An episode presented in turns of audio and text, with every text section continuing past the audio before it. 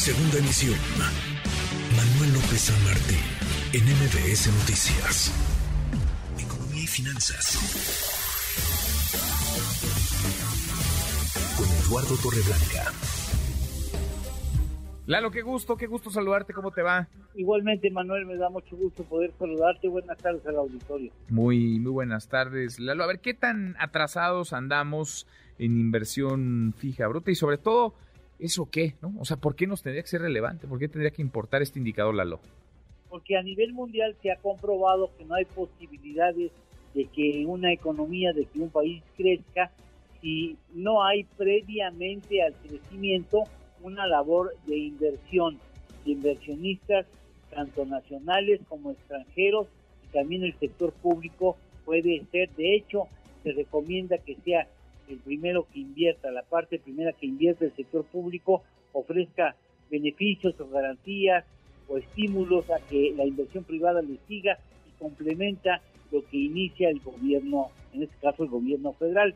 Y es importante porque si queremos crecer hay que invertir antes, digamos que es esencia, lo más importante para un proceso de crecimiento es que exista la posibilidad de que haya quien invierta recursos. Bueno, y te voy a dar datos. Hoy te dio a conocer el dato de la inversión fija bruta correspondiente al mes de septiembre del presente año, que presenta una contracción de casi un punto porcentual respecto al mes de agosto, 0.9%, y con respecto al mismo mes del 2021 hay un avance de 4.2%. Vale la pena decir que el año pasado estaba muy deprimida eh, la inversión en el país. De hecho, viene eh, con muy malos datos del, desde el 2018, desde mediados del 2018.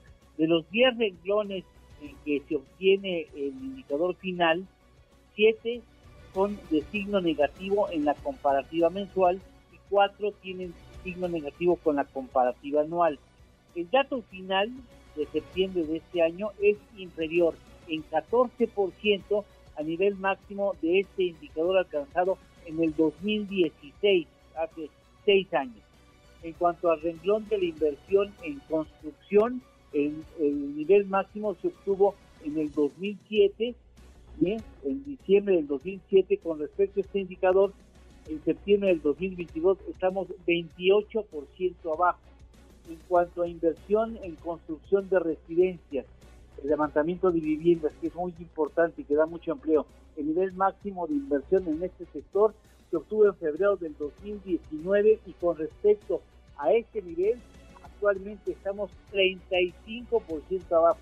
Y en la construcción no residencial, el máximo nivel de inversión se obtuvo en noviembre del 2014 eh, y desde entonces eh, el actual nivel de inversión está abajo 28%.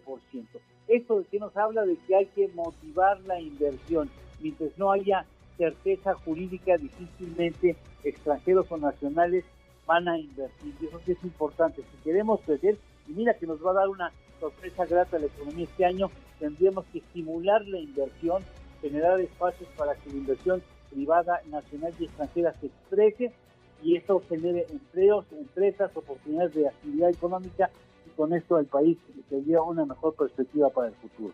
Mira, interesantísimo Lalo y sí, por eso es relevante y por eso nos tendría que importar y por eso tendría que ocuparnos. Postre Lalo. Inflación en lo que va del mundo, en lo que va del año, en primer lugar lo tiene Zimbabue, tiene una inflación, está enfrentando actualmente una inflación del 269%, el segundo lugar corresponde a Venezuela con 156%. El tercero, Sudán con 103%. El cuarto, Argentina con 88% y Turquía también con 88%.